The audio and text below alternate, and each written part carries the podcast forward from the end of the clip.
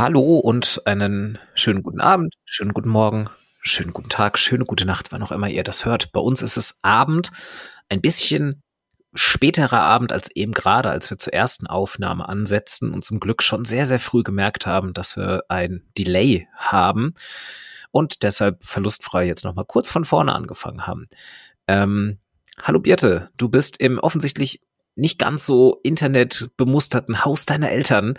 Ähm, aber jetzt haben wir keinen Delay mehr, richtig? Genau, jetzt haben wir keinen Delay mehr, also hoffe ich zumindest.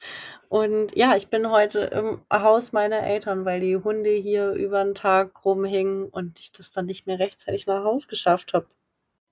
Wir haben kein Delay mehr, sehr gut. Das war äh, auf die Sekunde passend. Ähm, genau, dann gucken wir mal, wie das funktioniert. Ähm, ich hatte eine wunderschöne Überleitung für unser heutiges Thema, die ein bisschen darauf äh, gefußt hat, dass ich das Videobild von dir sehe.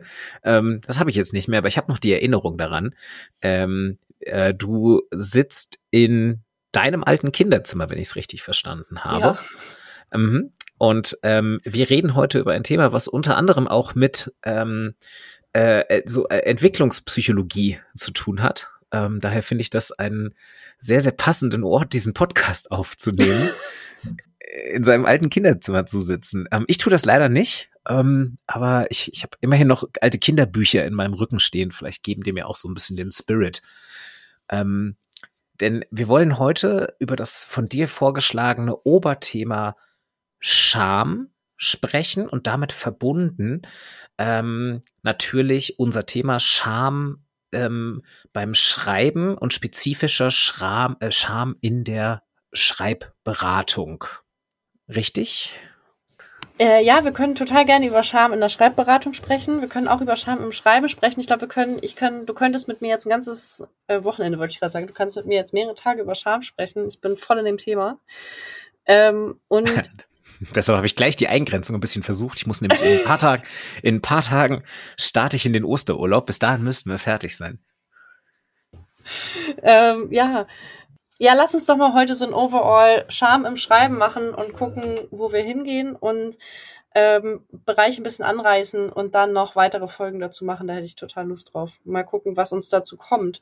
Und das würde ich nämlich dich auch ganz gerne mal fragen. Was, äh, was kam dir, als ich diese, diesen Vorschlag gemacht habe? Also ich habe ja erstmal total breit gesagt, hast du Lust, über Scham zu sprechen? Ziemlich schnell Ja gesagt, weil ich direkt zwei Assoziationen gehabt habe, wo ich mir dachte, da kann man ansetzen für ein Thema, so aus meiner Perspektive. Einmal ein relativ breites allgemeines Thema, nämlich dass ähm, wenn man in der Schreibberatung arbeitet, ähm, man eigentlich relativ schnell merkt, dass Beratung in den Köpfen von vielen Ratsuchenden oder potenziellen Ratsuchenden immer noch mit so einem Stigma behaftet ist und damit irgendwie auch mit Scham. Also sich beraten zu lassen. Es gilt nicht nur für die Schreibberatung, aber auch da bedeutet irgendwie immer noch Hilfe in Anspruch zu nehmen und ist irgendwie immer noch ganz stark oder kann verbunden sein mit so einem Schamgefühl. Irgendwie es selbst nicht zu schaffen, versagt zu haben, ähm, sich mit seinen eigenen Fehlern oder Unzulänglichkeiten beschäftigen zu müssen. Und das gilt natürlich auch, wenn man über sein eigenes Schreiben und seine Schreibprojekte spricht. Das ist die eine Assoziation. Und die andere ist ähm, tatsächlich ganz autobiografisch, dass ich überlegt habe, wo ist denn, was kommt mir denn so für mich selbst? bei dem Thema und dann ist natürlich bei mir direkt gekommen, dass so ähm, ich, ich habe versucht zu promovieren und ich habe es nicht geschafft und habe meine Promotion abgebrochen und das hat natürlich auch was mit Scham und Eingestehen von Scheitern beim Schreiben zu tun. Hm. Ich habe für mich tatsächlich auch zwei große, also ein Riesenbereich natürlich bei mir mit Scham ist ich habe eine Schwerbehinderung, eine Sehbehinderung, was immer, äh, was einfach ein ganz großes Schamthema ist. Ähm, das ist, deswegen glaube ich, berührt mich das Thema. Und das Scham und Schreiben ist für mich super verhaftet in meiner Masterarbeit. Also ich habe mich ja so für meine Masterarbeitsnote geschämt, dass ich äh, die Kontakte zu vielen Menschen für Jahre abgebrochen habe und gesagt habe, ich darf nichts mehr mit dem Schreiben, geschweige denn mit Schreibberatung zu tun haben. Hm. Darüber hatten wir ja schon mal gesprochen, oder das hast, das hast du mal erzählt, auf jeden Fall, angerissen zumindest, auch hier im Podcast. Ähm, okay, also damit haben wir schon mal allein bei uns beiden zwei Erfahrungen, die mit dem Schreiben verbunden sind, die ähm, wirklich sehr, sehr stark mit Scham behaftet sind. Ich würde sagen, bei mir ist es nicht so sehr, dass ich wirklich daraus, ähm, dass ich da so einen ganz offensiven Verarbeitungsprozess hatte oder noch habe, er läuft aber auf jeden Fall. Also das merke ich in Gesprächen, wenn ich darüber spreche mit anderen Leuten ähm, oder wenn ich auch selbst so über mein Dissertationsprojekt nachdenke. Was ja bei mir noch gar nicht so lange her ist, dass ich mich wirklich dazu entschieden habe, jetzt ähm, da einen Schlussstrich zu ziehen. Ähm, auch quasi wirklich so für mein eigenes Seelenheil, weil ich zum Beispiel auch gemerkt habe, wie sehr es mich belastet und da wirklich auch so eine Scham kam im Sinne von so, oh Gott, ich kann da so, ähm, so ich, ich kann mich bei meiner Betreuerin gar nicht mehr melden. Und je länger ich mich bei ihr nicht mehr melde, umso schlimmer wird's. Also mit jedem einzelnen Tag steigt dieses Gefühl, ähm, dass es eigentlich schon zu spät ist und so. Ähm, das, das war bei mir auch auf jeden Fall äh, ein, ein recht einschneidender Prozess. Ähm, ja, den ich teilweise bis jetzt immer nur von der anderen Seite erlebt habe, nämlich als Beratender in Schreibberatung.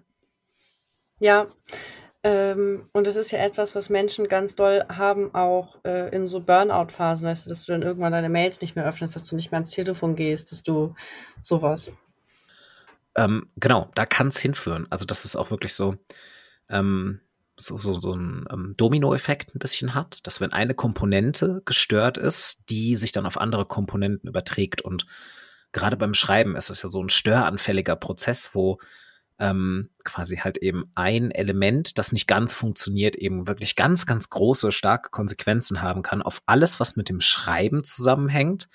Und dann irgendwie auch noch so ein bisschen weiter gefächert halt auf alles, was irgendwie mit dem Arbeiten zusammenhängt oder mit, mit allem, was schriftliche Kommunikation angeht, dann wird es halt eventuell im schlimmsten Fall ähm, selbst unerträglich schwer, auf eine Messenger-Nachricht zu antworten oder auf eine E-Mail. Ja. Und ich habe auch eine Idee davon, warum Schreiben so ein störanfälliger Prozess ist. Mhm. Und ich überlege gerade, wo ich anfange. Und ich glaube, ich möchte eigentlich an einer anderen Stelle anfangen. Ich möchte ein kurzes Input geben Wobei ich vielleicht noch mal kurz hier erzähle, ähm, wenn das für dich in Ordnung ist, wie das Thema Scham eigentlich zu mir gekommen ist, also als Thema, nicht als Gefühl. Wollte ich gerade tatsächlich vorschlagen, so im Sinne von, wo machen wir den Anfang? Und ich hätte auch gesagt, fang doch mal an mit deiner Beschäftigung damit und vielleicht auch so der Idee, warum hast du denn das gerade jetzt diese Woche für den Podcast vorgeschlagen? Genau. Ich habe eine Ausbildung zur systemischen Beraterin gemacht, ja, Beraterin, und dann am Anschluss eine zur systemischen Therapeutin. Und ein von, eins von diesen Modulen, die wir hatten, war das Thema Scham und Menschenwürde bei Stefan Marx. Der kam dann extra zu uns nach Hamburg und ich bin irgendwie in dieses Wochenende gestartet, das weiß ich noch total genau, und dachte, es geht um Scham und Schuld und war total äh, angespannt. Und seine Ausgangsfrage ist bei solchen Workshops, Seminaren die Frage, was verbindet ihr mit dem Seminarthema? Und dann macht man zweier Murmelgruppen und sammelt so ein bisschen was und startet dann. Und im Laufe dieses Wochenendes stellte sich heraus, wie tief dieses Thema in mir geht, also wie viel Beschämung ich schon über erlebt habe und im Anschluss daran, wie viel beschämt ich schon habe. Und das würde ich gerne gleich noch ausführen, wie das miteinander zusammenhängt. Also dieses Scham empfinden und dann beschämen hängt nämlich direkt miteinander zusammen. Ähm, Stefan Marx hat übrigens super schöne Bücher geschrieben, zum Beispiel Scham, die tabu tabuisierte Emotion. Und ganz, ganz spannend, und so ist er zu dem Thema gekommen, warum sie Hitler folgten. Da hat er in den 90ern ein riesengroßes, er sagt ein sehr großes Forschungsprojekt zu geleitet. Ähm, und er sagt, die Leute haben immer, also erst Anfang der 50er geboren worden und die Leute haben immer Hitler erforscht, wenn sie wissen wollten, warum Menschen Hitler folgten und haben dann, ähm, sie haben aber nie die Leute gefragt, die ihm folgten. Das ist bis heute äh, eine sehr unterforschte Personengruppe. Und die haben dann ähm, diese Leute eingeladen und mit den Interviews geführt.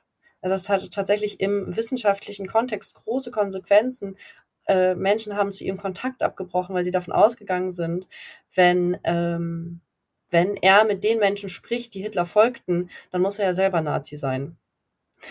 Ähm, total spannender Prozess, weil eben das so schambehaftet ist. Ne? Da darfst du nicht drüber sprechen.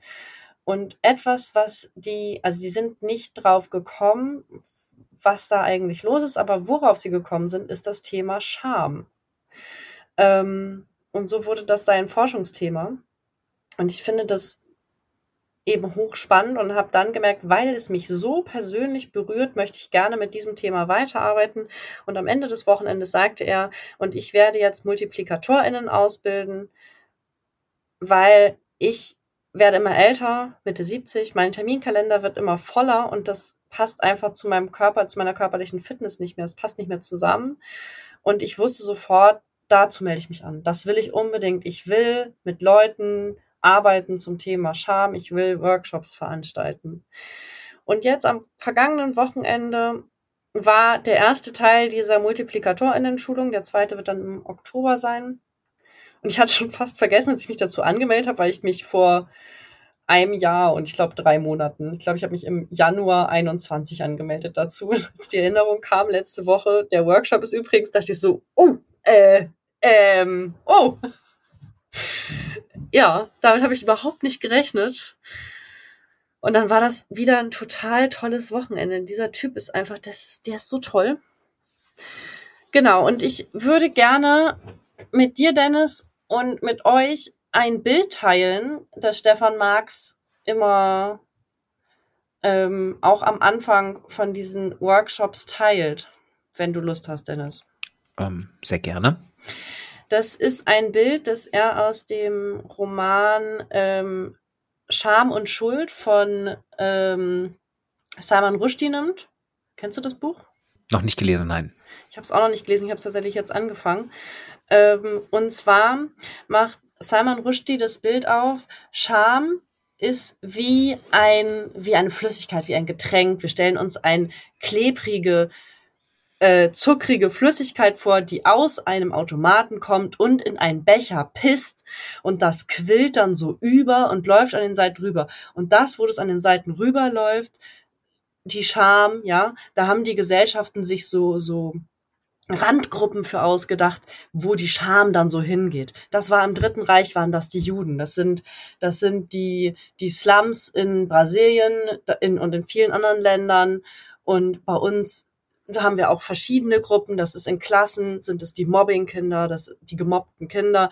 Das sind ne auch in Firmen funktioniert das so. Ich glaube, ihr habt ein Bild und Scham ist etwas, was wir immer weitergeben als Flüssigkeit in das nächste Gefäß. Und auch jeder, nicht nur eine Gesellschaft hat eben so ein Gefäß, sondern das Bild ist auch, dass jeder Mensch von uns hat ein kleineres oder größeres Gefäß. Und da geht eben die Scham immer rein. Und die können wir nur zu einem bestimmten Punkt aufnehmen. Und irgendwann läuft es über und wir geben sie weiter. Äh, ist ein sehr starkes Bild, tatsächlich. Ja, und weißt du, was das Besondere ist an Stefan Marx? Ähm, äh, wenn er das macht, äh, das, ihr müsst ihr mal einen, einen, Vortrag von ihm bei YouTube angucken und ihr vielleicht auch gerne, vielleicht verlinken wir euch noch mal einen drunter, äh, weil er macht das vor immer. Weil egal, der ist in einem Vorlesungssaal, der nimmt sich ein Glas Wasser und macht es vor. Ah, cool. Ich, ich musste währenddessen, also ich kenne das Bild, kannte ich noch nicht. Ähm, ich kenne aber auch, also Stefan Marx nicht. Ich musste aber total an dieses andere virale Hörsaal-Ding denken, was auch so ein Video ist, was millionenfach geteilt ist von so einem Professor, der, ich weiß gar nicht, Kontext ist, glaube ich, so Einführung, ähm, irgendwie Einführung in die Philosophie, der so ein großes Einmachglas dabei ist, er hat und dann da so Tischtennisbälle reinballert und sagt, ist das Glas jetzt voll? Und die Studierenden sagen, ja, ja, ist es. Und dann macht er irgendwie Erbsen rein und fragt wieder, ist es jetzt voll? Und das geht dann immer so weiter über fünf Stufen, bis er am Ende so feinen Vogelsand da reinmacht und so Zeug. Und dann ist das auch eine Metapher für irgendwas. Und das fand ich immer ein bisschen kitschig, aber es ist auch genau diese Demonstration von etwas. Äh, und ich finde jetzt aber dieses Bild mit dem, also auch sehr sprachstark, das Bild mit dem Natürlich, überquellenden, Salman Rushdie ist ja auch, klebrigen Glas. Ja, genau, Salman Rushdie kann das halt auch sehr, sehr gut in Szene setzen, denke ich. kann der auf jeden Fall. Und du musst dir vorstellen, äh, Stefan Marx nimmt dieses Glas, füllt es mit Wasser voll, dann läuft es über immer, dann nimmt er Papiertücher, die schon da sind, dann wischt er das Wasser auf und wirft die Scham bei der Erzielung von den Randgruppen an die Seite.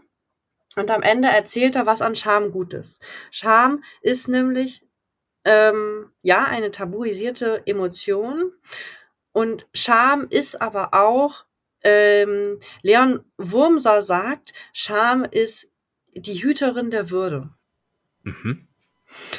Und genau, Scham haben wir alle und das ist das, was uns auch dazu einladen kann, nochmal zu gucken, ne, wenn wir uns schämen. Und wir neigen ja ganz zu sagen, musst du dich nicht schämen. Ähm, genau, das ist die Hüterin der Würde und das finde ich eigentlich ganz schön. Und deswegen lädt Stefan Marx, nimmt dann an der Stelle immer dieses, dieses äh, matschige Papierknülle so und hebt es auf und legt es auf den Tisch und sagt, und deswegen hole ich die Scham jetzt aus der Schmuddelecke und lege sie vor uns hin. Und ich finde, es ist so, ja, es ist auf den Punkt. Mhm. Ja. Ist erstmal auf jeden Fall sehr, sehr eindrücklich. Also ich finde auch ähm, das Projekt, das du erwähnt hast, also das große Forschungsprojekt mit warum eben die Menschen Hitler folgten, finde ich sehr, sehr spannend. Ähm, ich musste an was anderes denken, das ist aber inzwischen auch, ähm, ah, das, das steht inzwischen auch in der Kritik ähm, aus der, ich habe ja Soziologie im Nebenfach studiert und ähm, und ich habe dann irgendwann im Soziologiestudium hatte ich dann auch so ein Seminar über ähm, über Menschenexperimente und so die Geschichte von ähm, also von soziologischen Menschenexperimente und da gibt es das Milgram-Experiment, was so als eines der berühmtesten gilt. Dieses Experiment, und das hatte auch was mit der Nazi-Zeit zu tun, nämlich auch genau diese Frage nach wie konnten denn so viele Menschen ähm, Aber ist diese es nicht das mit der Macht?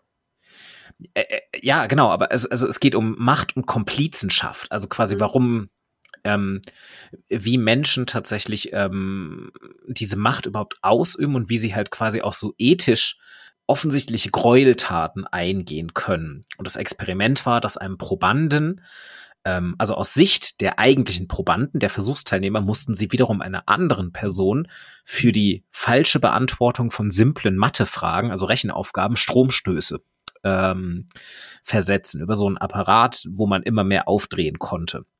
Und irgendwann hat dann quasi die äh, fake Testperson auf der anderen Seite hat dann quasi wirklich irgendwann ähm, darum gebeten, das Experiment zu beenden und ein Versuchsleiter im Hintergrund hat weiterhin die eigentlich, äh, also die eigentliche Probandenperson angehalten, das Experiment weiterzuführen. So, und dann war lange die Aussage, dass es so einen gewissen Point of No Return gibt, an dem alle Leute durchgezogen haben, bis auf den höchsten Stromstoß, was dann dazu geführt hat, dass die Person, die ihnen gegenüber sitzt, die diese Stromstöße mutmaßlich erhält, ähm, ohnmächtig wird und nicht mehr reagiert.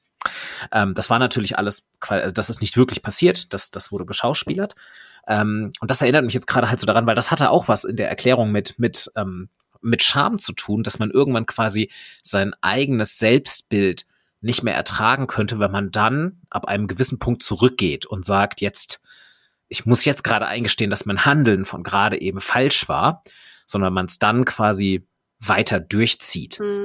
damit man noch so ein Selbstbild von sich selbst erhält. So, und jetzt noch als Disclaimer, ich weiß nur, vor ein paar Jahren irgendwann gab es tatsächlich mal eine relativ große Kontroverse, dass diese Milgram-Sachen tatsächlich, dass die Ergebnisse ähm, ge gefälscht wurden. Ich krieg's aber nicht ganz zusammen. Ist jetzt auch für den Podcast hier egal. Das war ja nur meine Assoziation. Aber Disclaimer quasi, ähm, diese Milgram-Experimente sind in den letzten Jahren äh, ziemlich in Verruf geraten, weil wohl tatsächlich der Autor oder seine Forschungsgruppe etwas an den Ergebnissen gedreht hat. Das ist ja spannend. Das wusste ich gar nicht. Ja, das ist auch, also ich habe es, glaube ich, also es war jetzt auch nicht so ein riesiger Aufschrei. Ähm, ich habe es quasi nur so durch mein Studium und so ein, ein äh, remotely Blick auf soziologische Themen, den ich immer mal wieder so locker versuche, noch ein bisschen beizubehalten, mitbekommen. Ich glaube nicht, dass das außerhalb äh, davon irgendwie groß Aufsehen erregt hat. Aber in der Soziologie sind diese Milgram-Experimente natürlich äh, eigentlich immer so, so ein ganz großes Ding gewesen. Ah, genau, aber das soll jetzt auch gar nicht, sorry, das führt wahrscheinlich schon viel zu weit weg. Das war jetzt nur meine Assoziation zu diesem Nee, ich verstehe das total. Und zwar aus verschiedenen Perspektiven. Weil, genau, ich würde, glaube ich, gerne äh, was zu diesen vier Grundformen von Charme sagen, mhm. wenn das in Ordnung ist. Ähm, und das ist zum einen, dass wenn Kinder auf die Welt kommen, also direkt mit dem ersten Blick, das ist die Scham durch den Blick, der Vorläufer der Scham in der Entwicklungspsychologie sozusagen und beginnt scheinbar mit dem ersten Blickkontakt. Und der bleibt auch, wir nennen das im Positiven, also der, äh, das emotionale Grundbedürfnis, das damit zusammenhängt, ist dann die Anerkennung, das Bedürfnis nach Anerkennung. Und das heißt, wir können Menschen beschämen, indem wir sie nicht sehen. Und in unserer ähm, Gesellschaft haben wir eine, haben wir in vielen Bereichen sowohl personale als auch strukturelle Dimensionen von Beschämung durch fehlende Anerkennung. Das ist besonders krass in den Berufen im Bereich Pflege zum Beispiel. Ne? Es ist aber auch für Lehrer und Lehrerinnen so. Zum Beispiel. Mhm. Und da können wir natürlich noch ganz, ganz viel weitermachen. Da haben wir, ähm, wir haben in ganz, ganz vielen Bereichen strukturelle, äh, die Stru diese strukturelle Ebene ist, ist super krass. Und es geht dann auf die personale Ebene. Wäre das so Frage, wäre das auch sowas wie zum Beispiel jetzt, ähm, wenn man an den öffentlichen Raum denkt, dass man so ähm, über Obdachlose oder bettelnde Personen hinweg sieht und so quasi so tut, als würde man die gar nicht sehen und ähm, geht das geht das auch in so eine ja. Richtung? Das ist sozusagen das ist sozusagen eine dieser Randgruppen, die Simon, Simon Rushdie meint, die wir brauchen als Gesellschaft, um an, um ihnen die Scham zu geben und das tun wir dann durch Ignoranz, ne? Weil also Hilde Domin sagt, ich bin, weil du mich siehst. Also wir müssen von anderen gesehen werden. Es ist ein emotionales Grundbedürfnis, dass wir gesehen werden. Und wenn wir andere missachten, dann beschämen wir sie, dann werten wir sie aufs Höchste ab. Das ist ja auch in der Tierwelt, das ist heftig. Ne? Mini-Geschichte, mein Terrier, wenn der richtig pissig mit mir ist, weil der so angestrengt gebettelt hat und immer noch nichts kriegt, dann dreht er mir den Rücken zu. mhm. ja, ich glaube, dieses, ähm, also Sehen und Nichtsehen und Identität durch Blicke und Sehen ist ja auch so ein ganz, ganz klassisches philosophisches Grundthema. Also wir haben ja. hier, glaube ich, unglaublich viele verschiedene Disziplinen, die in diese, also die in dieses Konstrukt mit reinspielen. In der Philosophie ist ja ganz oft die Theorie von man konstituiert sein eigenes Sein eigentlich nur durch das Gesehenwerden eines Äußeren, also von anderen Personen. Und dann eben genau kann man es ja leicht weiterdenken, dass wenn einem das vorenthalten wird, ähm, ganz essentielle Komponenten der, der Selbstentwicklung und Identität fehlen können. Und ich glaube, dass dieser Bereich für Schreiben eine wahnsinnige Rolle spielt. Also wenn du, ich wollte am liebsten, meine erste Assoziation war zum universitären Bereich, das sogenannte Schreiben für die Schublade des Dozenten, der, der Professorin, weißt du? Ähm, ich schreibe einen Text, ich gebe mir wahnsinnig viel Mühe rein, ich gebe da alles hin und dann habe ich das Gefühl, das wird nicht mal gelesen. Es gibt ja auch, ein, ein Bekannter von mir hat mal in eine Fußnote ein Rezept reingepackt, nur um mal zu gucken, ob das überhaupt gelesen wird. Es kam kein Kommentar dazu zurück. Okay, du kennst tatsächlich jemanden, der diesen Urban Myth wirklich mal durchgeführt hat, weil das erzählt man sich ja tatsächlich an jeder Universität. Ja. Diese Geschichten von Leute schreiben irgendeinen Quatsch in die Fußnoten ähm, und, und äh, es wird nie bemerkt. Du, du kennst tatsächlich jemanden, der das durchgezogen hat. Zumindest hat er das erzählt. Okay, ich kenne das wirklich so als den klassischen ähm, genauso wie diese Sachen mit, ähm, so dass in jeder wissenschaftlichen Disziplin es mindestens eine Referenz gibt, also eine Quelle gibt, die immer wieder zitiert wird, die aber nicht existiert, die aber halt quasi immer so weitergegeben wird von Arbeit zu Arbeit und alle sie einfach so unüberprüft äh, übernehmen. Ja, aber weißt du, was du an dieser Stelle siehst du eben zum einen unser Grundbedürfnis nach Anerkennung und das Gefühl von Scham, das Gefühl, nicht gesehen zu werden in diesem Bereich. Ja, also würde ich auf jeden Fall zustimmen. Es ist an der Uni die Schamreaktion an der Stelle ist Banalisierung dessen, was da passiert. Gerne mal Perfektionismus ist eine Reaktion und eine Reaktion ist nämlich eine Aus eine eine eine Form von Perfektionismus ist ja, wenn wir so lange warten mit der Hausarbeit, mit dem Schreiben, bis wir eigentlich keine Zeit mehr haben und dann kann sie ja nur schlecht werden, wenn wir in der letzten Nacht anfangen. Und das ist, glaube ich, eine Schamreaktion spannend. Ja, also kann ich verstehen, weil man natürlich es so begründen könnte, dass man sagt, man fängt bis, also man, man wartet bis zum allerletzten Moment, weil dann natürlich auch gar keine Möglichkeit mehr drin ist, noch ähm, Feedback einzuholen. Also mhm. quasi man minimiert die Menge an Personen, die den Text dann lesen, mhm.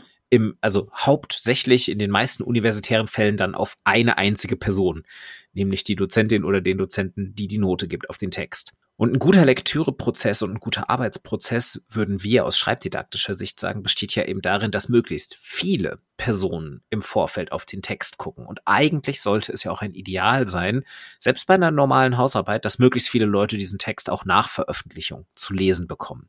Hier haben wir also ein bisschen auch so einen Unterschied von so ein bisschen dem dem Idealzustand wissenschaftlichen Schreibens und Lesens und der Realität an Universitäten, die ganz, ganz oft eben eine ganz, ganz andere ist.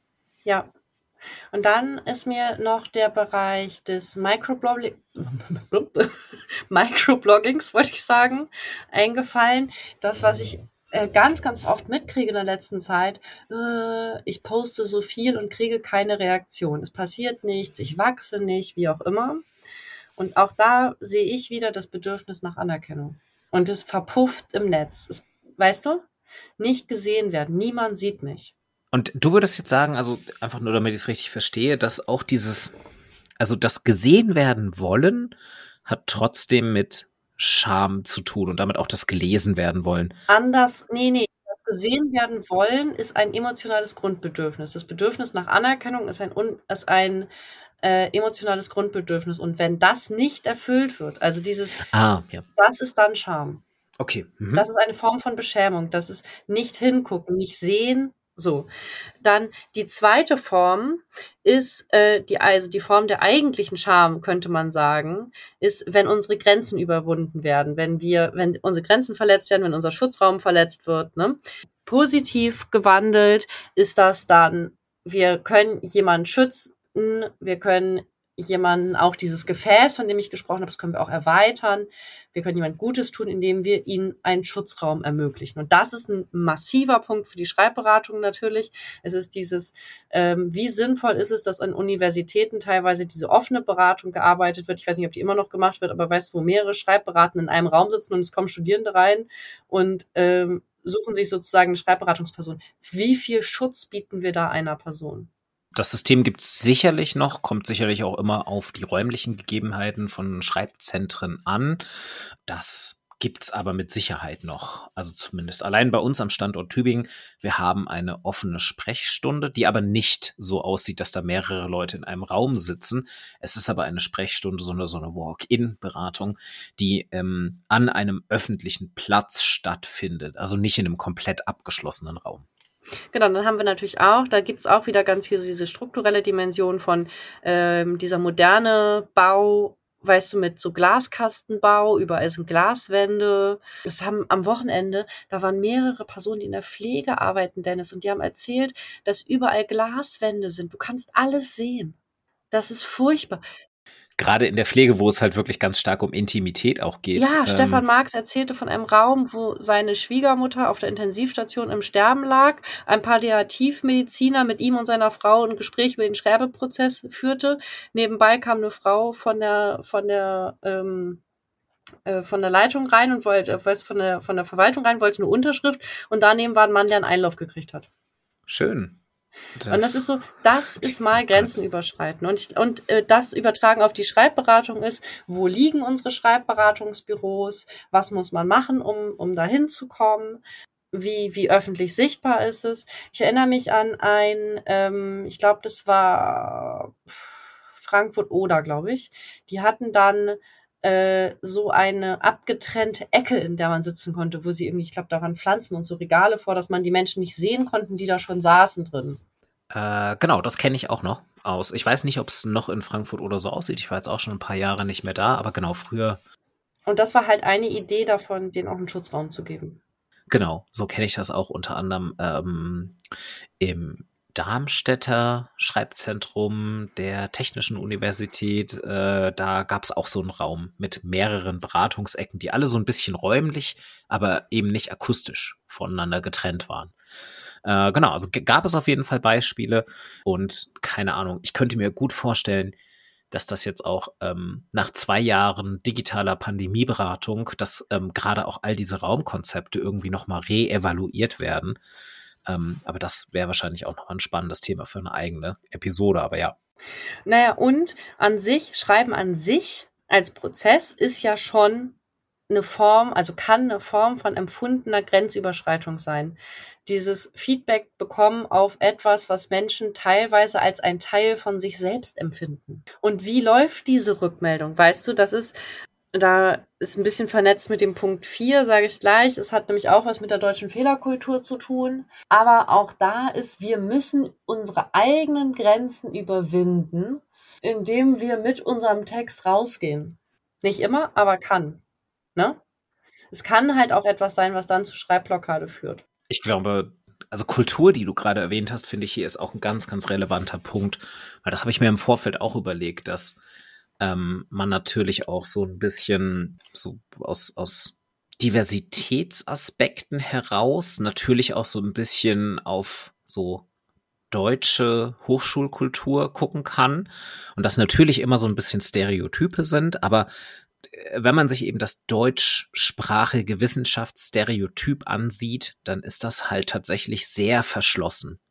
Es wird wenig über Arbeitsprozesse gesprochen und vor allem nicht über, über Fehler. Also, also ist auch mein eigenes Empfinden tatsächlich, dass wir in Deutschland eine ganz problematische Fehlerkultur haben. Also wirklich so ein Verschweigen mit sich selbst ausmachen. Und das hat auch ganz viel damit zu tun, dass man irgendwie eben, das, was ich am Anfang sagte, mit so Hilfe annehmen oder überhaupt erstmal einzugestehen, dass man Hilfe benötigt, ist, ähm, finde ich, in der deutschen Kultur stark stigmatisiert.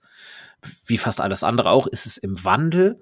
Und ich habe das Gefühl, dass nachfolgende Generationen weniger Probleme damit haben. Aber es ist schon noch sehr stark. Ja, das total. Und da, ähm, das schließt total an an den Punkt drei Scham durch Ausschluss. Und das ist ja das, was das deutsche Hochschulsystem lange, lange, lange, lange Zeit ähm, ausgezeichnet hat. Elite zu sein. Und sich auch was drauf eingebildet hat. Also genau, ja. so ist ja auch das deutsche Hochschulsystem tatsächlich ja auch historisch gewachsen. Das ist ein ein System für Eliten sein sollte, für die geistige Elite Deutschlands. Und das hat sich natürlich längst gewandelt. Inzwischen sind wir im Zeitalter der Massenuniversitäten. Aber gedanklich und von, von vielen Strukturen und Abläufen her, die sich auch in den Studienordnungen wiederfinden teilweise, ähm, sind wir eben noch genau da. Und aus schreibdidaktischer Sicht ist es eben dieser Aspekt, dass sehr, sehr wenig über Schreibprozesse gesprochen wird. Es fängt schon mal da an, dass wenn man anfängt zu studieren, man irgendwie das Gefühl bekommt, dass sämtliche Lehrenden, die man so hat, ähm, gar kein Problem mit dem Schreiben haben. Dass sie das halt können, dass sie das gelernt haben. Also wenn überhaupt gelernt haben. Vielleicht auch einfach nur so, dass die das halt können. Und dass sehr wenig auch darüber gesprochen wird, erstens, wie sie dahin gekommen sind zu guten, publizierfähigen Texten. Dass auch sehr wenig darüber gesprochen wird, wie ähm, schwierig und komplex das auch für sehr, sehr erfahrene äh, und qualifizierte Schreibende immer noch sein kann. Genau, Fehlerkultur ist ein hochspannendes Thema, finde ich tatsächlich. Genau, und dann äh, ist das etwas, ähm, was wir in Deutschland sozusagen, was, was die Konsumgesellschaft umwandelt, ne? In, also durch diese Angst vor Ausschluss kannst du halt gut verkaufen. Und das ja. ist auch etwas, oh, ich mag das kaum sagen, aber ich habe letztens eine Seite von einer schreibberatenden Person, ich halte das jetzt mal bewusst offen, gesehen und war schockiert über die Verkaufsmechanismen. Dann stand da sowas von Schreibblockaden überwinden, Recherche lernen, alles in der Zeit. Und ich denke, das ist einfach, das ist einfach eine Lüge. Also das ist nicht mal ein Versprechen, das ist eine Lüge.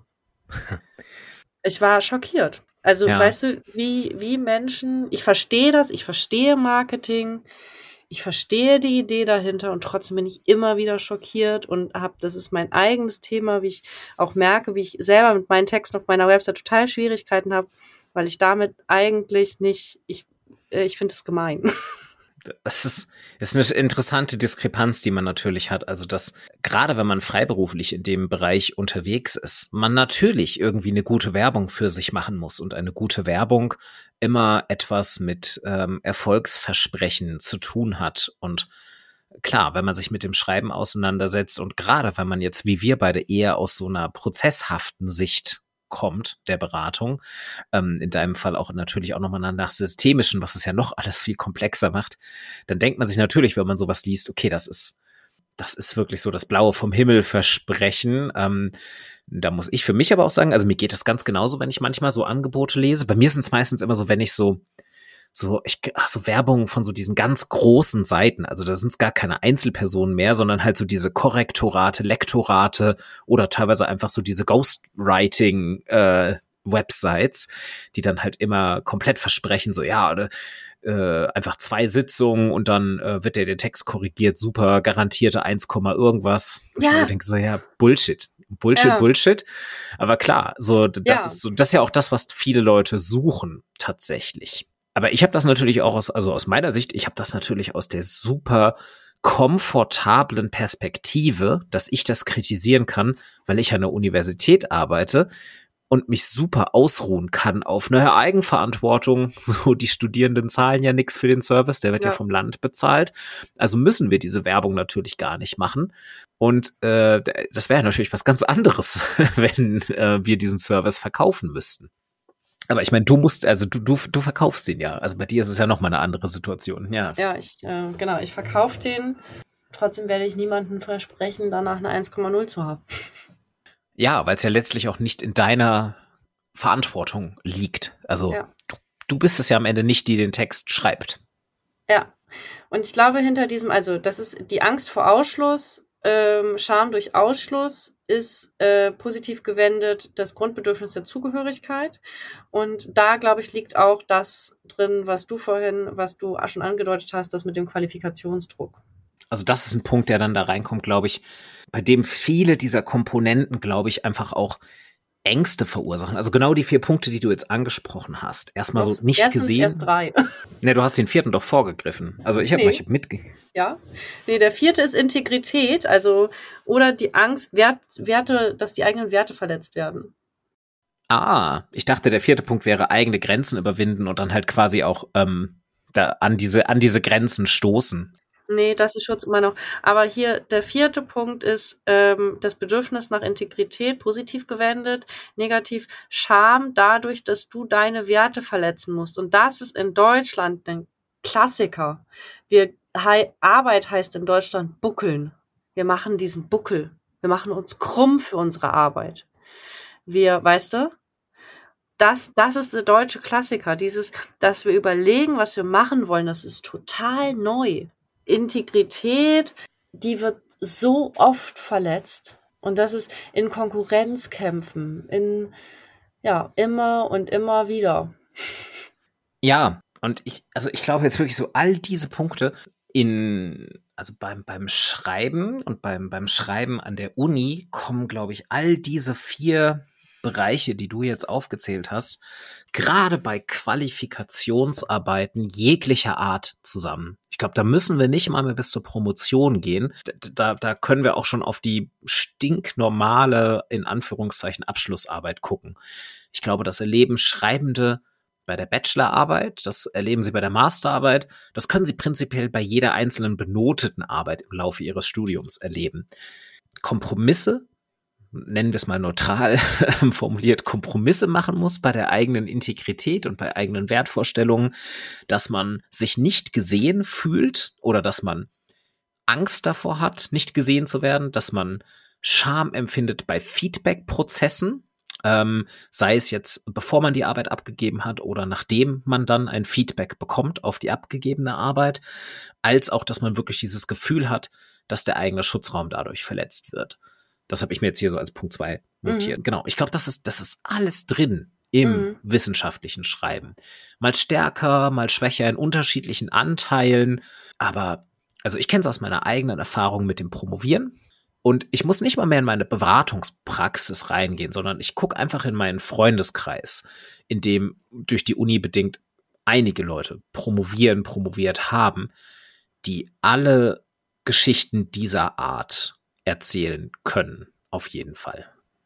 Und ich glaube auch, dass es ein großer Punkt ist, warum Schreiben so schwer ist, wenn es uns schlecht geht. Also wenn wir, wenn andere, weißt du, wenn, das muss nicht mal was direkt mit dem Schreiben zu tun haben, aber dann in dem Moment, in dem unsere emotionalen Grundbedürfnisse nicht gestillt werden, in dem wir beschämt werden oder Beschämung erleben, ist, glaube ich, Schreiben erheblich schwerer als sonst schon. Bis hin zu unmöglich. Ich habe mit einer Frau gesprochen, die einen sexuellen Übergriff erlebt hat und danach lange Zeit nicht schreiben konnte. Also wissenschaftlich, was nichts damit zu tun hat. Es geht nicht um irgendwelche kreative Selbsterfahrung schreiben. So, ich, ich kann nichts dazu sagen, weil ich die Geschichte nicht kenne, aber deshalb eher so die Frage an dich. Würdest du sagen, das hat dann wirklich gerade mit diesem Punkt zwei verletzte Schutzräume in dem Fall zu tun? Ich glaube, es hat was damit zu tun, dass alle, dass die aufs heftigste beschämt wurde und einfach traumatisiert war. Und ich glaube, dass dann Schreiben so schwer ist, weil du in so vielen Bereichen Gefahr läufst, beschämt zu werden. Verstehst du meine Theorie?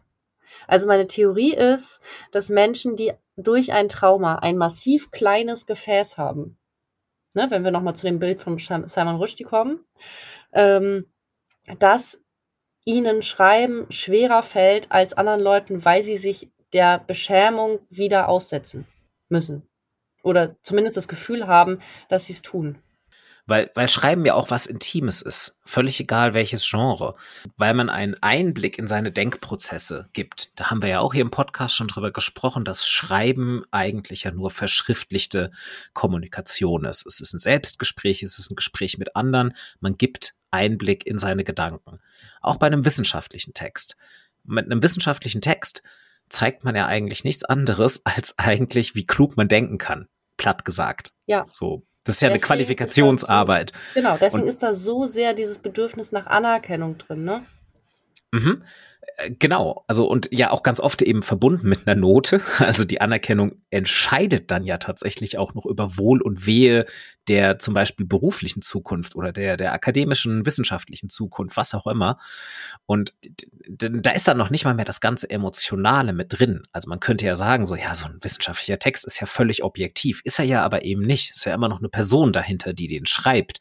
Und nur weil das dann jetzt vielleicht kein Roman ist, ähm, heißt das ja nicht, dass man da nicht mit Emotion schreibt. Ähm, fragt irgendjemanden, der promoviert oder der einfach nur eine Masterarbeit geschrieben hat, ähm, die, die, jede Person wird euch bestätigen können, dass ähm, das ein sehr, sehr emotionaler Prozess war und dass der entstandene, dass das entstandene Textprodukt ebenfalls sehr stark mit Emotionen aufgeladen ist. Zumindest für die Person, die diesen Text geschrieben hat, wenn auch für niemand anderen vielleicht.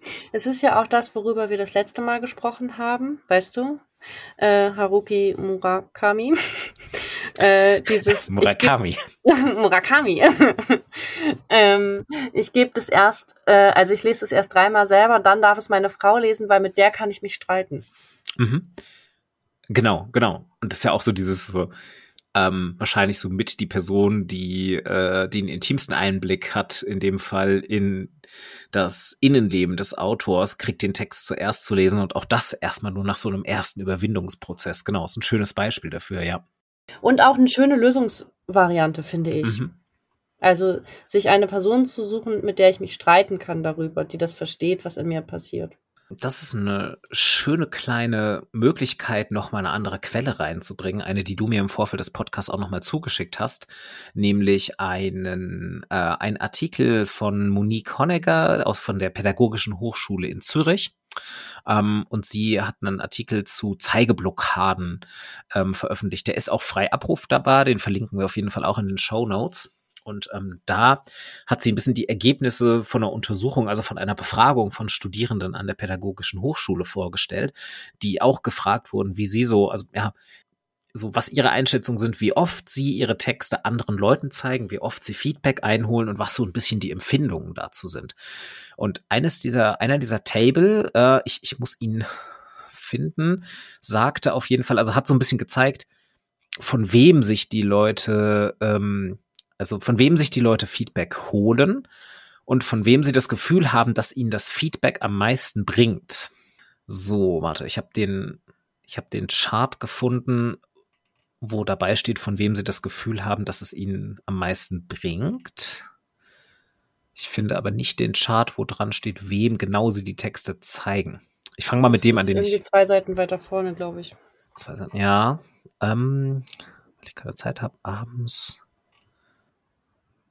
Aber auf jeden Fall geht da sowas wie Freunde, Familie. Genau. Also ich habe hier den mit der Einschätzung, also weil da entsteht nämlich eine äh, Diskrepanz, sagt ähm, Honegger. Ähm, und also hier ist erstmal so die häufigsten Antworten, also zum Beispiel 37 Prozent der Studierenden, das ist eine Studie aus dem Jahr 2007 übrigens, das ist auch schon wieder ein bisschen her, kann heutzutage ganz anders sein. Ich würde aber fast sagen, das so ist immer noch schon? so ein bisschen, ja, ja, ja. Oh. Ja, ähm, aber ich glaube, um ehrlich zu sein, die, die Ergebnisse würden heute noch ähnlich aussehen, glaube ich. Also es deckt sich auch so mit meiner Erfahrung an der Uni. Nämlich ähm, 37 Prozent der befragten äh, Menge von insgesamt 62 Leuten, die den Fragebogen ausgefüllt haben, 37 Prozent davon geben an, sie zeigen ihre Texte Studierenden im gleichen Jahrgang. Äh, 13 Prozent haben gesagt, sie zeigen den Text Studierenden, die schon weiter im Studium sind, also erfahrener. Ähm, 13, auch nur 13 Prozent zeigen ihn praktizierenden Lehrpersonen. Das ist nochmal abgetrennt von 30 Prozent zeigen ihn Dozierenden an der eigenen Hochschule, was implizieren würde, praktizierende Lehrpersonen können auch Leute außerhalb der eigenen Uni sein. 18 Prozent gute Freundinnen und Freunde, 37 Prozent Mitbewohner oder der Familie. Ich bin mir gar nicht mal ganz sicher, warum diese Kategorie zusammengeworfen wurde weil das ja eigentlich zwei ganz unterschiedliche Kontexte sind, aber okay. Ähm, und 20 Prozent ausgebildete Schreibberater. So, also an der Uni gibt es ein Schreibzentrum. Das hätte ich mir auch sehr gewünscht, dass das differenziert wird an der Stelle. Aber ich glaube, es ist ein vielleicht, also keine Ahnung, das ist jetzt eine reine Hypothese, ein deutsches Denken, ne? Ähm, weil mich hätte natürlich nochmal interessiert, wie, also das mit dem Familie zeigen hat ja etwas wieder mit diesem deutschen Elitesystem zu tun. Also da hast du das ja über die Familie vermittelt bekommen, wenn überhaupt, wie sowas ja. geht. Ich glaube, deswegen hätte mich das einfach interessiert das nochmal mhm. zu trennen. Ja, genau, auf jeden Fall. Ah, genau. Ich, jetzt sehe ich auch gerade, warum wir, warum ich den anderen ähm, Chart nicht finde. Das sagt nämlich Honecker selbst, dass das leider fehlt. Äh, also Zitat, leider fehlt der Umfrageanlage die Frage, wem die Studierenden effektiv ihre Texte geben. Daher muss bei der Auswertung vermutet werden, dass die Studierenden in ihren Antworten Kompetenzzuschreibung und Realität, das heißt, von wem sie tatsächlich Feedback erhalten, miteinander vermischen. Ähm, die These ist nämlich ein bisschen, dass quasi Studierende irgendwie nicht so ganz eine richtige Einschätzung davon haben, von wem sie, also quasi, also so habe ich es verstanden, eine Diskrepanz dazwischen, wem sie gerne ihre Texte geben oder wem sie die Texte tatsächlich äh, geben, versus ähm, von welchen Personengruppen sie ein sinnvolles oder gutes Feedback erwarten, nicht mal mehr zwingend bekommen. Also die Diskrepanz ist zwischen äh, wem sie sie geben würden und von wem sie gerne ein Feedback hätten? Habe ich das richtig verstanden? Genau, also, also diese Zahlen, die ich eben vorgelesen habe, sind ja die Antwort auf die Frage, von wem erhalten sie ihrer Meinung nach das beste Feedback? Ja. Und da sind mit 37 Prozent führend Studierende im gleichen Jahrgang und Mitbewohner und oder Familie. Während Dozenten der Hochschule mit 30 Prozent immer noch hoch sind, aber knapp dahinter, ausgebildete Schreibberater nochmal dahinter mit 20 Prozent und so weiter und so fort. Also ich weiß nicht, wie das in Zürich war zu der Zeit, aber 2007 hätte in Deutschland auch niemand Schreibberater angekreuzt, weil keiner gewusst hätte, was das ist. Ja, das stimmt. Muss in Zürich schon weiter gewesen sein. Also Schreibzentrum scheint es da schon gegeben zu haben, sonst wäre es ja kein Item gewesen. Aber das stimmt. Naja, die ersten, also es gab auch in Deutschland schon welche, aber es waren noch wenige auf ja, jeden Fall. Ja, ja, genau. Genau, also das ist so ein bisschen dieses, und, und hier könnte eine Diskrepanz kommen, die jetzt wieder was mit der, mit der Scham zu tun hat. Und ähm, nämlich, dass man halt vielleicht sich wohler fühlt mit einem Feedback, dass man halt in der eigenen Familie rausgibt, weil die kennen einen ja eh schon. Das wäre dann wieder genau das Murakami-mäßig, er gibt es das erste Mal seiner Frau. Man gibt es der Familie, selbst wenn die Familie mit dem Studium eigentlich erstmal gar nichts zu tun haben, keine Experten sind. Man hofft erstmal auf ein wohlwollendes Feedback von jemandem, den man kennt. Wir brauchen etwas erstmal was für die Seele. Mhm, genau. Und äh, ganz oft hört es dann ja da vielleicht auf, weil also ganz ehrlich, wie, wie viele Leute kennst du, die sich auf so eine normale Hausarbeit mehrere Feedbacks hintereinander einholen? So, da hat ja kaum jemand Zeit für in ja. so einem studentischen Alltag. Ist also ganz spannend, dass die Leute nicht zuerst sagen, ich gehe jetzt wirklich zu den Fachexpertinnen, also Lehrende aus dem Fach, die vielleicht eine Beratung anbieten oder man geht zu SchreibberaterInnen, weil das wiederum halt ein bisschen mit diesem Stigma verbunden ist.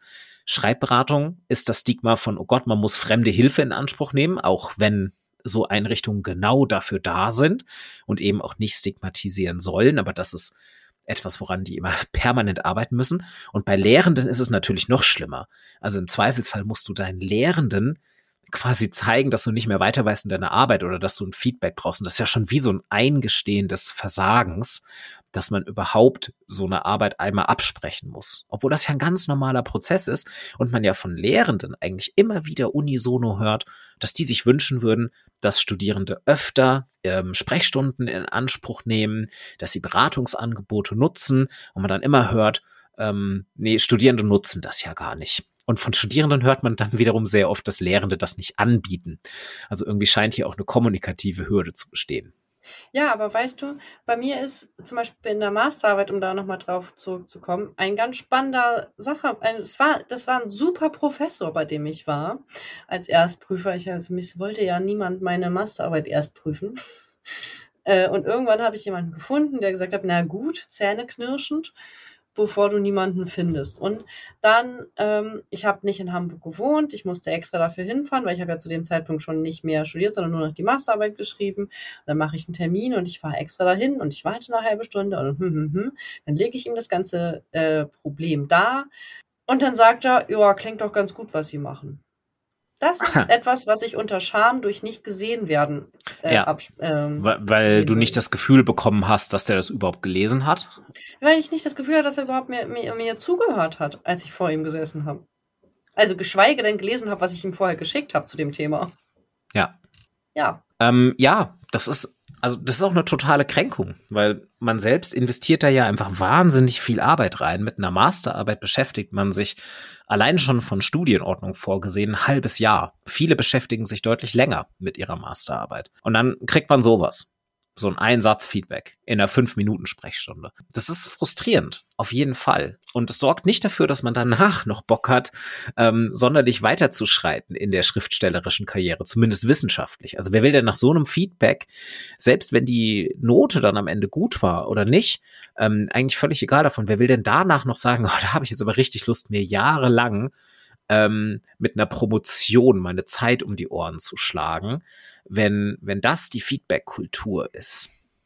So auf die etwas vage Hoffnung, dass diese Promotion dann publiziert wird und vielleicht einfach eine Handvoll Leute sie lesen werden, von denen man dann aber auch wieder kein Feedback bekommt. Hat ja keiner Zeit für ich weiß nicht, so wie viel, wie oft hast du das schon mal gemacht? Hast du schon mal irgendwie, wenn du eine Promotion von jemandem gelesen hast, die du vielleicht selbst für dein Studium gebraucht hast, hast du der Autorin oder dem Autor schon mal was geschrieben? Hast du irgendwie ein Feedback geschrieben oder gesagt, vielen Dank, ich habe Ihre Promotion gelesen, hat mir super geholfen oder ich habe eine Frage zu dem, was Sie gemacht haben. Hast du das irgendwie schon mal gemacht im Studium? Ich bin mir gerade gar nicht sicher, wie viele Promotionen ich schon gelesen habe. Nee, ich habe es tatsächlich mal ähm, auf eine Masterarbeit ähm, und da war die Frau super überrascht. Das war, ähm, ich habe ja auch selber über Jugendhack geschrieben, ein Hackathon für Jugendliche. Ähm, und Paula Glaser hat vor mir quantitativ sich Jugendhakt angeguckt Und Paula Glaser ähm, war nach wie vor, zu, äh, war zu dem Zeitpunkt hauptberuflich mit der Organisation von Jugendhack beschäftigt, als ich sie kennengelernt habe und bevor sie nach Hamburg gekommen ist, um mit uns, ich war damals auch dabei, Jugendhack zu organisieren, um mit uns darüber zu sprechen, habe ich ihre Masterarbeit gelesen, sehr gründlich, hatte einen Fragenkatalog vorbereitet, habe mich vorher höflich bei ihr bedankt dafür, dass sie diese Arbeit geschrieben hat und habe dann verschiedene Kommentare dazu abgegeben und Fragen gestellt. Und sie saß mir mit offenem Mund gegenüber und sagt, wie, du hast es gelesen. Ja, also fantastisch. Das sagt halt auch viel. Ja, äh, genau, genau. Und das ist ja, das ist ja ganz oft genau das, was beim Promovieren irgendwie passiert. Also ganz oft ist es ja dann auch so ein spezialisiertes Nischenthema, dass man schon weiß, so ja, das interessiert halt deutschlandweit irgendwie wirklich so vielleicht zehn Personen, wenn man Glück hat. Und ich, ich merke das bei mir selbst. Ich habe, glaube ich, seit ich meine Masterarbeit geschrieben habe, habe ich hm, lass es so drei bis vier Mal sein, dass ich E-Mails bekommen habe von Studierenden, die meine Masterarbeit gelesen haben und die wiederum selbst benutzt haben für ihre Hausarbeiten. Zweimal habe ich nur eine Anfrage bekommen, ob ich denen ähm, die PDF schicken kann. Also weil in meinem Studienfach ist es so, dass die gedruckten Masterarbeiten in der Bibliothek stehen. Und da haben die die gefunden. Ähm, also zweimal wurde ich einfach gefragt, ob ich denen eine digitale Kopie schicken kann. Und ähm, einmal habe ich wirklich, äh, ja klar, natürlich. Ähm, äh, freut mich ja. Äh, und ähm, einmal habe ich Fragen tatsächlich bekommen zu meiner Masterarbeit, also auch per E-Mail super höflich, fand ich auch ganz toll. Und einmal tatsächlich wirklich so, so, so eine kleine Dankes-E-Mail, so ganz kurz, einfach nur so, hey, ich habe äh, Ihre Masterarbeit gelesen, ähm, äh, hat mir super geholfen für die Hausarbeit, danke dafür. Und jede einzelne dieser Rückmeldungen, selbst die beiden, die einfach nur nach einer PDF gefragt haben, also, also es hat mich so gefreut, weil ich mir dachte, wow, das ist, das ist ja irre. Also da liest jemand meine Masterarbeit zu Adoleszenzliteraturtheorie und, ähm, und, und, und benutzt die. Also so das, was man eigentlich halt so klischee, das, was Wissenschaftsdiskurs eigentlich sein sollte ich, ich habe einen Text geschrieben, der ist jetzt Teil eines schriftlichen Diskurses zu einem Forschungsfeld. Andere Leute benutzen den und, und nutzen meine Arbeit, um irgendwas zu beweisen oder sie kritisieren sie oder was auch immer. Ich weiß es nicht, krieg die Arbeiten dann ja nicht zu lesen. Ähm, aber also ist ja super. Aber das passiert so selten. Ähm, und ich habe das auch nur einmal gemacht. Ich habe einmal als Student habe ich eine Promotion gelesen, die ich brauchte für eine Hausarbeit, zu der es sehr wenig andere Literatur gab. Und dann habe ich der Person, die diese Promotion geschrieben hat, äh, auch eine Mail geschrieben, weil ich eine Rückfrage hatte. Und das war auch, da kam so eine begeisterte E-Mail zurück, wo ich dann auch gemerkt habe, so, okay, die Person ist auch gerade offensichtlich verdutzt, aber gleichzeitig auch sehr, sehr erfreut, dass irgendjemand diese Arbeit gelesen hat. So eine ernste, echte Frage dazu hat. Also man merkt schon, dass das, das kommt selten vor. Ja. Und das ist, das ist das schade ist, für einen Text, an dem man jahrelang geschrieben hat. Ja, und das ist Punkt eins, Anerkennung. Oder eben nicht gesehen werden, Beschämung durch nicht gesehen werden. Und das ist ein struktureller, eine strukturelle Beschämung des deutschen Wissenschaftsraums. Aber wahrscheinlich nicht nur des Wissenschaftsraums. Ich höre immer wieder Autorinnen und Autoren darüber klagen oder nicht klagen, aber die auch ja dieses Problem haben, dass sie sagen so, ja, irgendwie klar, es gibt Rezensionen von Büchern. Wenn du, wenn du richtig, also wenn du richtig erfolgreiche Publikationen hast, dann kriegst du natürlich auch viele Rezensionen.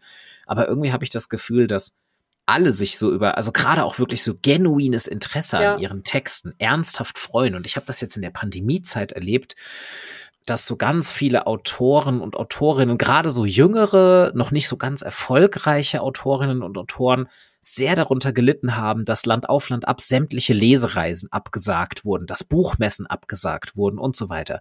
Natürlich auch aus Marketinggründen, weil sich Bücher dann einfach nicht so gut verkaufen, logisch. Aber die alle auch so ein bisschen so rückgemeldet hatten, so, ey, es, es, es fehlt halt irgendwie die, die, die Rückmeldung auf die eigenen Bücher, die man halt in so einer, bei so einer Lesereise halt besonders kommt, äh, bekommt. Ich meine, da kommen Fans, hören einem zu, wie man liest, lassen sich Bücher signieren und sagen einem in der Regel in einer langen Schlange, wie toll sie das Buch gefunden haben oder stellen einem noch kluge Fragen dazu.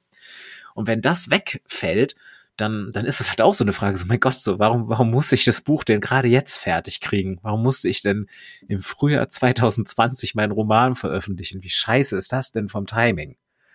Und das, ich glaube, das hat auch ganz stark damit zu tun, so. Und nicht mal mehr, weil die Leute aufmerksamkeitsgeil sind oder so, sondern weil du sehr, sehr viel von dir selbst und sehr viel Arbeit in Textform gegossen hast und das dann natürlich auch ein künstlerischer Prozess ist. Es ist wie so Theater vor einem leeren Haus spielen und kein Publikum äh, da haben und keinen Applaus am Ende bekommen. Äh, frustrierendes Gefühl, was sich wahrscheinlich sehr, sehr falsch anfühlt. Also ich glaube, auch das wieder ähm, ist tatsächlich, ich habe das schon mal irgendwo anders auch gehört, ist ein sehr deutsches Phänomen, das dann als aufmerksamkeitsgeil zu sehen, weißt du, dass dieses es ist total natürlich. Wie gesagt, dieses Bedürfnis nach Anerkennung ist einfach total natürlich. Und wenn wir jemanden missachten, und das ist eine ganz alte Art zu bestrafen, wie gesagt, auch im, Natur im Tierreich sehen wir das, dann gucken wir den Menschen nicht an, dann missachten wir, dann schicken wir sie in Slums, dann schicken wir sie in Ghettos, dann gucken wir weg, wenn sie auf der Straße sitzen und erfrieren. Das war jetzt ein krasser Bogen, muss ich sagen, von Aufmerksamkeitsgeilheit zu Ghettoisierung. Ähm, aber äh, ja, ja, prinzipiell. Wir müssen gesehen werden, darum geht's mir ja. Ja, genau, genau. Naja, ich habe halt nochmal, ich habe, also was ich machen wollte damit war, nochmal diesen von Grund, emotionalen Grundbedürfnis zu äh, Möglichkeit der Beschämung. Ne, das ist natürlich immer ein harter Bogen, klar, ganz klar, weil, aber das Schöne ist auf der anderen Seite, dass ist ja immer das andersrum zu sehen. Von der Möglichkeit der Beschämung, daraus ist auch ein, ein, ein wunderschönes Geschenk, was du Menschen machen kannst, wenn du sie anlächelst zum Beispiel. Wenn du mhm. ihnen schreibst und sagst, ey, ich habe dein Buch gelesen, vielen Dank. Das fände ich auf jeden Fall, das fände ich auch, das finde ich schon mal die, die positive Botschaft, die man jetzt aus dieser Episode hier auf jeden Fall mitnehmen sollte. Ich habe mir nämlich auch schon gedacht, so von wegen, wir werden, wir werden überhaupt nicht mehr dazu kommen, heute ähm, alle Aspekte zu besprechen. Nein, wir, wir machen da auf jeden Fall. Ende kommen, dachte ich schon. Ja, genau, wir, wir machen da auf jeden Fall zwei Folgen draus. Aber das fände ich eigentlich fast schon hier. Wir hatten jetzt eigentlich die eher negativ, also na, nicht negative Folge. Wir haben halt erstmal theoretisch darüber gesprochen und wir haben vor allem gezeigt, was das für negative Konsequenzen haben kann und wie das halt quasi auch wirklich dann einen blockieren kann, wie es Schreibprozesse behindert, hemmt und eben vielleicht wirklich bis zu einer Schreibblockade führt. Und ähm, eine der ganz essentiellen Sachen, die wir, glaube ich, ganz gut herausgearbeitet haben, ist eben genau dieses, darüber haben wir uns, glaube ich, finde ich, am meisten unterhalten, eben das, ähm, das gesehen werden für Texte einfach schon mal generell eine positive Sache ist und dann aber auch, dass das verbunden sein muss mit einer guten, wertschätzenden, konstruktiven Äußerung. Was nicht heißen soll, dass es blindes Lob ist, sondern dass es, es darf auch Kritik sein. Aber es darf auch blindes Lob sein. Wenn du das Gefühl hast mit einem Text, glaube ich, äh, also was heißt nicht blindes Lob? Das passt dann ja auch wieder nicht. Das ist ja, äh, wieder meine Mutter immer alles, was ich mache, sagt, du toll. Ähm, aber äh, ja, ja, ja, genau. Aber genau. weißt du, dieses, was du kannst ja auch jemanden, dem du vertraust, wir waren wieder bei Haruki Murakami, wenn du jemanden hast, den du vertraust, wie er mit seiner Frau, könntest du es ja auch geben und sagen, kannst du mir bitte sagen, was du daran gut findest? An welchen Punkten konntest du meinen Text verstehen? An welchen Punkten kannst du anschließen? Wenn du noch nicht daran an der Stelle bist, dass du das Gefühl hast, du möchtest etwas Negatives hören, dann frag doch erstmal, was hat dir gefallen an meinem Text und sag, zeig mir bitte genau die Stellen. Genau. Und das ist auch ein wichtiger Punkt. Also gutes Feedback und das, das fehlt uns. Stereotyp gesprochen wieder im Deutschen komplett, weil ich habe irgendwie das Gefühl, dass Deutsche sowohl Arbeitskultur als auch Wissenschaftskultur einfach immer ist, ähm, kein Lob, äh, keine Kritik ist Lob genug, so rum. Ja. Also quasi so, wenn man. Die, dieser schwäbische Handwerkersatz, äh, nicht, nicht kritisiert, ist ausreichend gelobt. Ne? Äh, genau, äh, exakt das. Und das ist so, das ist so vieles, das in Arbeitskontexten, aber das ist halt eben auch im Wissenschaftlichen. So dieses, wenn man nicht komplett zerrissen wird, dann ist doch alles super.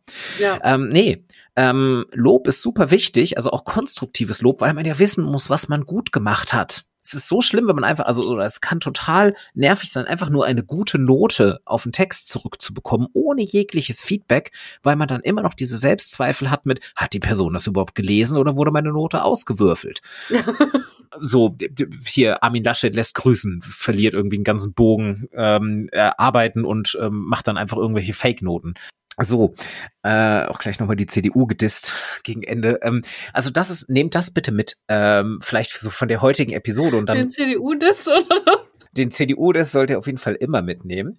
ähm, aber ähm, nehmt vor allem bitte mit so dieses, wenn ihr einen Text lest, vielleicht macht ihr das einfach mal so als Übung für diese Woche, egal was ihr diese Woche lest, sei es was Wissenschaftliches, sei es irgendwas, was Kolleginnen und Kollegen geschrieben haben in einem Arbeitskontext oder sei es der Roman, den ihr gerade lest, schreibt doch mal eine Mail oder schreibt eine kleine Rezension und schreibt irgendwie eine Sache auf mit, hey, ich habe das gelesen, das und das fand ich gut. Wenn ihr wollt, könnt ihr auch noch irgendwas Kritisches reinschreiben, wenn es irgendwie nett formuliert, also wenn es objektiv ist mit, schreibt da ruhig auch gerne rein, was euch nicht gefallen hat, aber macht's halt nicht so dieses typisch deutsche, äh, hier, äh, so dieses typische Filmkritikmäßige, was man immer so allen Franchises hat, wenn eine neue Serie rauskommt, hätte ich aber besser gemacht. Nee, hättest du nicht.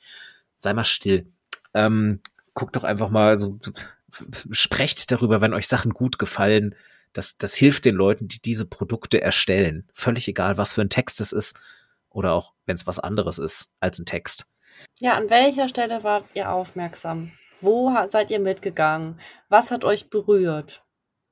Genau, das muss ja nicht mal mehr sein, dass es euch gefallen hat im Sinne von ihr findet das toll, sondern so, genau, wo, wo wart ihr bei der Sache? Selbst wenn ihr kritisch bei der Sache wart. Das ist auch schon super spannend, das, weil das einfach zeigt, auch den Leuten, die die Texte produziert haben, dass ihr euch mit diesen Texten auseinandergesetzt habt und dass die irgendetwas in euch bewegt haben. Und das ist letztlich das, was alle wollen, die Texte schreiben, dass Leute sich damit auseinandersetzen und dass die dabei, dass irgendein Prozess in ihnen ausgelöst wird. Ja. Ja, wollen wir für heute, also ich könnte, wie gesagt, noch ewig weitersprechen und ich glaube, wir sollten auch noch drei Folgen zu dem Thema machen. Äh, sehr, sehr gerne. Ähm, wir können, ich würde sagen, wir können und wir sollten sehr bald anschließen. Ähm, vielleicht mal mit so ein paar, also wirklich so ein bisschen konkreter, wie kommt man denn vielleicht, also wie geht man denn konstruktiv mit diesem ganzen Konstrukt der Scham um? Ja, wir haben heute sehr viel, wir haben heute sehr viel davon gesprochen, wie das einen handicappen kann und ähm, wie das einen vielleicht auch wirklich in so eine Abwärtsspirale äh, hineinleiten kann. Aber man kann ja auch konstruktiv mit diesem Konzept umgehen. Das hast du am Anfang, als du über Stefan Marx gesprochen hast, ja auch so ein bisschen erwähnt, dass er selbst wohl das auch ein bisschen so in den Fokus seiner Weiterbildung setzt. Ja, genau. Und vielleicht schließen wir da mit einer extra Episode nochmal an. Fände ich auch ja. einen guten Prozess, dass man dann am Ende damit rausgeht, wie man produktiv damit arbeiten kann. Ja, sehr schön. Ähm, ich wollte noch mal einmal kurz sagen, weil wir sind, wir sind neben der Zeigeblockade. Ähm, ein Stichwort ist mir natürlich eingefallen sofort, weil Scham ist eine Form von Angst. Ähm, ist mir natürlich das wunderbare Buch eingefallen, das wollte ich an der Stelle nochmal erwähnen, wenn es nicht sowieso schon alle kennen, äh, von Otto Kruse, Keine Angst vorm leeren Blatt. Klassiker. Also Klassiker in der Schreibdidaktik jetzt vielleicht ja, nicht Klassiker. Absolut. Ich hatte das einfach so oft in der Hand in der Schreibberatung, dass es hätte wahrscheinlich auch in seine Einzelteile zerfallen können. Ähm, es ist so, ich äh, immer, ich hatte, weißt du, wenn da Leute waren, kann ich hier, guckst du da, kann ich dir nochmal zeigen. Das ist einfach so auf den Punkt gebracht und nochmal so positiv damit gearbeitet, wie kann man mit, mit Ängsten umgehen beim Schreiben, im wissenschaftlichen Schreiben. Mhm, ja, genau. Ähm, auf jeden Fall große Empfehlung einer der Referenztexte schreibdidaktischer Arbeit und äh, völlig zu Recht. Dann ist mir dazu noch eingefallen von, ich glaube, Giesbert Keseling ähm, und anderen die Einsamkeit des Schreibers. Ähm, ebenfalls Klassiker. ähm, genau, davon kenne ich immer nur einen Ausdruck. Ich habe noch nie das ganze Buch gelesen, sondern ähm, ich, ich kenne immer nur so diesen einen Aufsatz, der auch in dem Sammelband steht, an dem ich als studentischer Mitarbeiter mitarbeiten durfte damals, ähm, der aber auch genau darum geht, über dieses Alleinsein beim Schreiben und wie das wiederum auch zu Schreibblockaden führen kann. Ja, zusammenfassend möchte ich, glaube ich, nochmal sagen, dass, ähm, um die Leute nicht ganz hängen zu lassen, wir können das nächste Mal gerne äh, spezifischer drauf eingehen. Aber was man tun kann, um damit umzugehen, also ich möchte nicht so ganz mit so einem negativen Gefühl jetzt rausgehen in die Welt, weil ich weiß, es ist halt auch ein Hardcore-Thema, ähm, ist positiv gewendet, kann man immer dafür sorgen und dann können wir auch mehr Scham ertragen, wenn wir das schaffen, wenn wir für unsere emotionalen Grundbedürfnisse sorgen. Das heißt, wenn wir dafür sorgen, dass ähm, wie, wie sorgt ihr, wie sorgst du, Dennis, wie sorg ich dafür, für meine eigene Anerkennung, für die An An und für die Anerkennung anderer, für Schutz, für Integrität und für Zugehörigkeit. Finde ich einen schönen Tipp. Ich finde aber auch, dass dass du das innerhalb der Folge schon echt stark gemacht hast. Du hast immer versucht, immer auch so die positive Wendung jeder dieser Ebenen hervorzuheben. Wir sind dann immer nur, glaube ich, im Gespräch ein bisschen stärker auf die negativen eingegangen. Das heißt, da können wir auf jeden Fall sehr, sehr gut ähm, in der, im zweiten Teil dieses Themas dann nochmal anschließen. Kein Versprechen, dass das dann direkt die nächste Episode wird, ähm, aber wir nehmen es auf jeden Fall sehr, sehr zeitnah nochmal drauf, damit das irgendwie auch ein bisschen abgerundet wird. Dann wisst ihr, was ihr zu tun habt, nämlich ähm, uns schreiben, dass euch die Folge gefallen hat. Um das auch, sehr gut. Zu sorgen. Genau. ähm, diese ganze Folge war ein Battle nach Reaktionen. Nein, äh, alles, alles gut. ähm, wir, wir, kriegen ja tatsächlich wirklich ähm, von unserer kleinen, feinen Hörerschaft, die wir schon haben, kriegen wir tatsächlich immer mal wieder äh, äh, Stimmungsbilder, Meinungen, wie es euch gefallen hat. Also wirklich vielen Dank dafür. Ähm, oh ja, habe ich dir erzählt, dass ich letztens eine Nachricht bekommen habe, dass es schön ist, uns zu hören, dass es Spaß macht? Nein, äh, ja, super, ganz, ganz toll. Ähm, also wir versuchen das auch immer alles so gut wie es geht zu beantworten. Da es über verschiedene Kanäle reinkommt, ähm, ist, dauert es manchmal ein bisschen, bis wir es sehen, tut uns sehr leid. Aber wir freuen uns über all das und wir versuchen natürlich auch auf alles zu antworten, gerade wenn ihr auch Fragen habt. Aber auch Lob ist sehr, sehr gerne gesehen, natürlich, aber auch konstruktive Kritik. Ähm, ja, insofern macht das, aber auch nicht nur bei uns, sondern ähm, guckt einfach mal, was liest ihr denn gerade? Schreibt einfach der Person, die es geschrieben hat, irgendwo in einem sozialen Netzwerk oder auf einer Plattform für Rezension einfach mal einen kleinen Text. Ähm, das freut wirklich alle. Nehmen wir das als Schlusswort für heute? Das nehmen wir als Schlusswort für heute. Dennis, ähm, vielen Dank, dass du mit mir darüber gesprochen hast. Vielen Dank für deinen Enthusiasmus sofort und spontan als Reaktion, dass du Lust hast auf das Thema. Und vielen Dank für diese Folge. Gerne doch. Danke fürs Einbringen. Und dann hören wir uns in zwei Wochen wieder. Ähm, also ja, sowohl wir als auch ihr. Ach, ihr kennt das Spiel. Wann immer ihr es hört. Euch noch eine schöne Tageszeit und bis zum nächsten Mal. Tschüss. Tschüss.